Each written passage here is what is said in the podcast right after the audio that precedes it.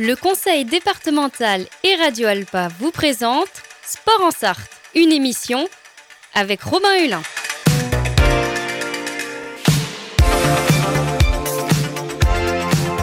Courir, nager, pédaler, frapper fort. L'équipe de France est championne du monde. Oh putain Bonjour à tous et bonjour à toutes et bienvenue dans Sport en Sarthe. Aujourd'hui, c'est un numéro un peu plus court que d'habitude en raison de la qualité sonore, puisque notre invité est au téléphone avec nous.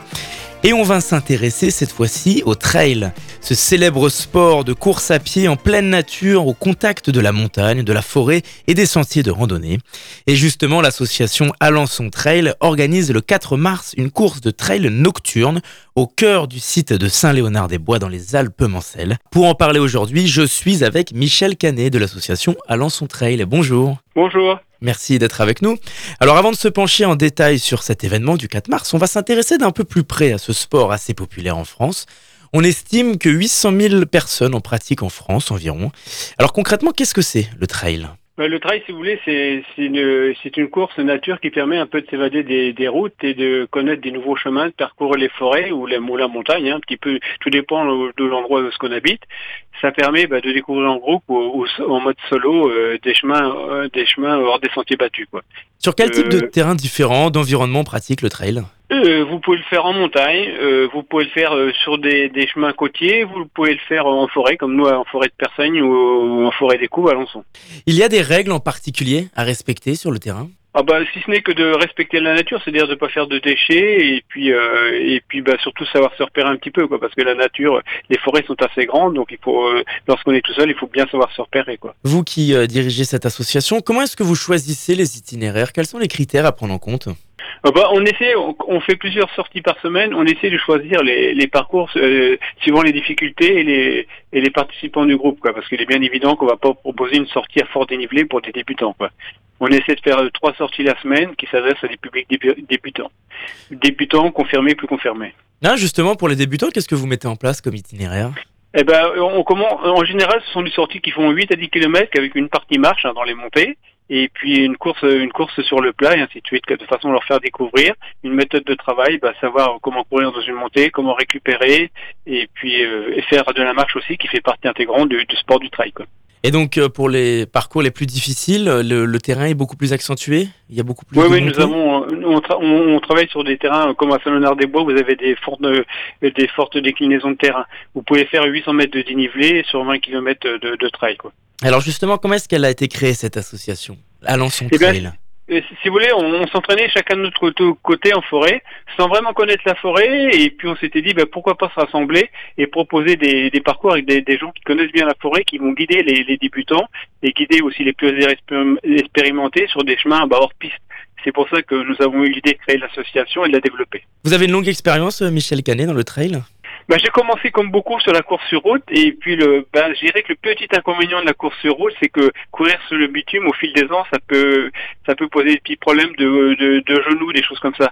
Et donc il y a beaucoup de coureurs euh, de course sur route qui se reconvertissent en trail parce que les chemins sont beaucoup plus souples. Il y a moins de, de, de contraintes au niveau des articulations et c'est surtout une belle façon de s'évader les rythmes aussi sont beaucoup moins élevés qu'en course sur route. Donc d'une pratique euh, assez riche du trail, vous avez eu envie de transmettre ensuite en créant cette association aussi? Oui, tout à fait. Pour moi, c'était le, le, trail, c'est aussi une, une, notion de partage, de discussion, euh, d'échange et puis aussi de découvrir la nature parce qu'on a des magnifiques endroits que personne je sais que nous on fait connaître des endroits par exemple pour forêt de personnes que personne ne connaissait et croyez-moi que bah, les gens sont ravis. Si beaucoup de gens pratiquent ce sport, est-ce qu'à l'instar de la randonnée, c'est un sport euh, solitaire ou qui se fait davantage en groupe ou c'est quand même comme il y a des performances physiques assez importantes, quelque chose d'assez euh, solitaire?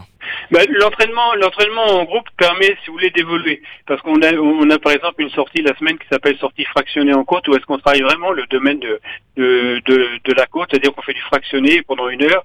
Et ce genre d'exercice tout seul n'est pas simple. Le fait d'être en groupe, c'est un effet boostant et ça entraîne un peu les débutants euh, à un petit peu à se dépasser et faire des efforts en étant bien encadrés. Vous expliquez que l'association est en plein développement.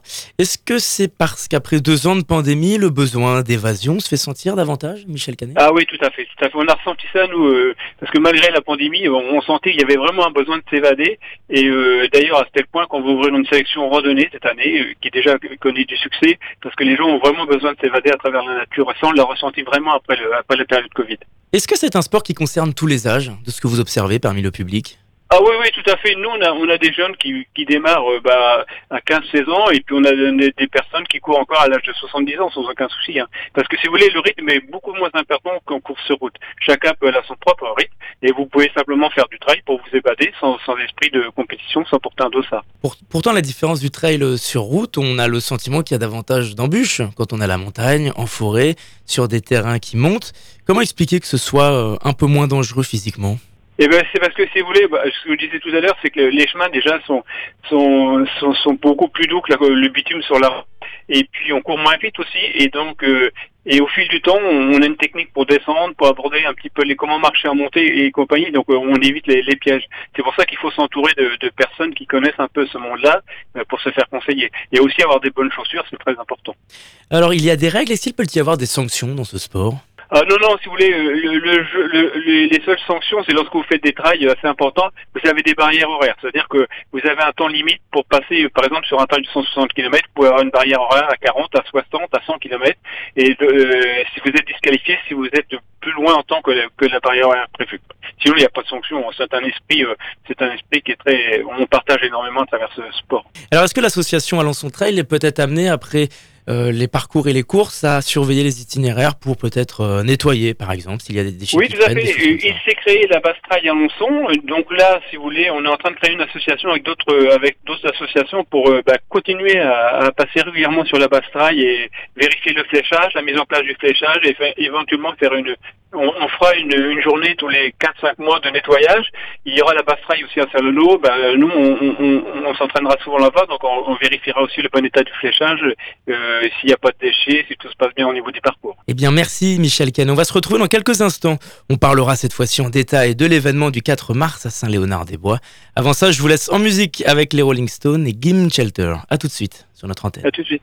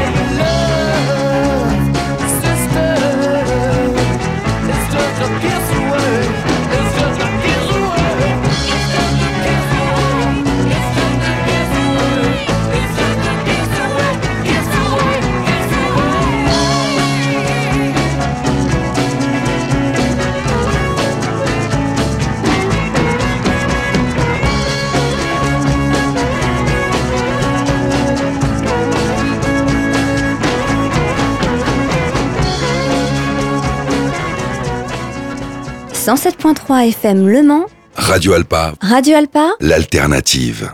De retour sur notre antenne et dans Sport en Sarthe, je suis toujours avec Michel Canet. On continue de s'intéresser au trail avec l'association Alençon Trail. Donc le 4 mars, Michel Canet, vous organisez une épreuve nocturne à Saint-Léonard-des-Bois, au cœur des Alpes-Mancelles. Expliquez-nous comment cet événement va se dérouler. Eh bien, si vous voulez, après quatre ans d'existence de notre association, nous avions un projet d'organisation. Donc, il nous fallait trouver un site, euh, un site un petit peu qui est détaché de ce qui se fait dans le secteur. Donc, Saint-Léonard-des-Bois s'est imposé naturellement à nous parce qu'on s'entraîne assez souvent là-bas.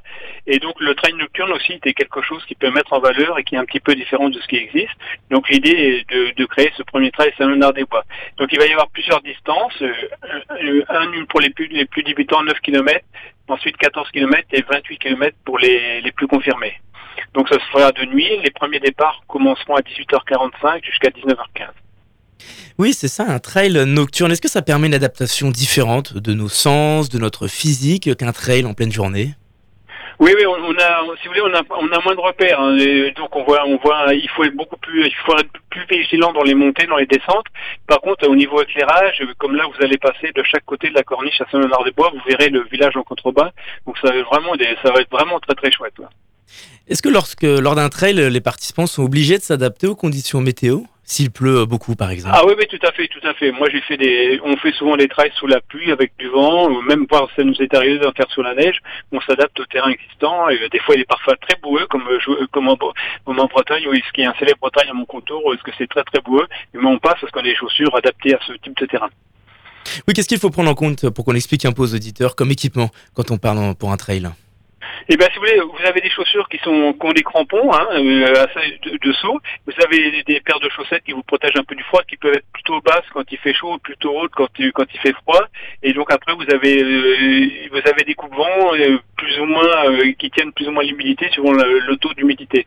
Et, et, voilà quoi, des gants éventuellement abonnés, et puis surtout un bon éclairage et pas forcément de vêtements trop trop chauds vu qu'on pratique du sport et qu'on peut être tenté dehors quand même des choses chaudes. Ce sont plutôt euh, des vêtements déperlants mais pas trop épais parce que ça gênerait pour le, la partie la partie effort. Pour l'alimentation et à boire, c'est important évidemment, j'imagine. Bah, sur des épreuves comme à des Bois, il est bien évident que ce, sera des épreuves en autosuffisance, sauf pour le 28 où on prévoit un ravitaillement. Mais sinon, dans son sac, on a, on a, on a un sac sur le dos où est-ce qu'on a de la boisson, où on a quelques produits alimentaires. Est-ce qu'on peut quand même annuler un trail parfois pour si les conditions météo sont trop, sont trop risquées? C'est très très rare. Moi, il m'est arrivé bah, malheureusement d'avoir été à milieu au Templier et il y avait euh, il y avait un, un, phénomène météorologique qui a, qui a prévu, bah, qui a malheureusement forcé l'organisateur à arrêter la veille de la course. Mais ça, c'est assez rare. La neige, le gel, ce sont des critères qui ne vont pas forcément ralentir les trailers. Non, non, pas du tout. On, on est adapté à tout type de terrain, on sort par tout type de météo. Donc c'est vraiment un sport de sensation forte, comme on pourrait dire? Ah oui, tout à fait, tout à fait. Et puis la nuit, ça augmente encore les sensations. Lorsque vous voyez que lorsque les gens, par exemple, vont voir le week-end le, week du 4 mars, Saint-Léonard avec les lumières en bas, ça va vraiment être très très chouette. Parce qu'il y a la visibilité alors à prendre en compte quand on, quand on court la nuit. Ouais, tout à fait. Bah, si vous voulez, maintenant, les, lampes, euh, ce sont soit des lampes frontales ou soit des lampes euh, qu'on porte sur le ventre, mais qui sont qui ont vraiment évolué avec le temps. C'est-à-dire que maintenant, vous avez des, des lampes jusqu'à 900 lumens et qui permettent vraiment de, de bien voir le, le paysage. Est-ce que vous mettez en place des règles de sécurité pour cet événement, surtout la nuit, euh, que ce soit pour les secours, surtout dans des zones où il n'y a pas forcément de réseau téléphone? Oui, tout à fait. Alors, si vous voulez, nous, sur le circuit, on a 65 bénévoles. On a donc euh, fait un balisage très, on a mis plus de, on va mettre plus de 250 balises euh, fluorescentes pour la nuit. Il y a donc une équipe de la protection civile et deux médecins. Donc, comme vous l'avez dit il y a quelques instants, il y a plusieurs circuits. Le plus difficile fait 28 km. C'est bien ça? ça voilà. Et donc, pour le plus facile, pour les débutants, comment est-ce qu'il se décline eh bien, si vous voulez, vous avez euh, vous avez euh, une déclinaison de 200 mètres de dénivelé. Donc, c'est ce qui est tout à fait raisonnable pour un premier trail. Hein.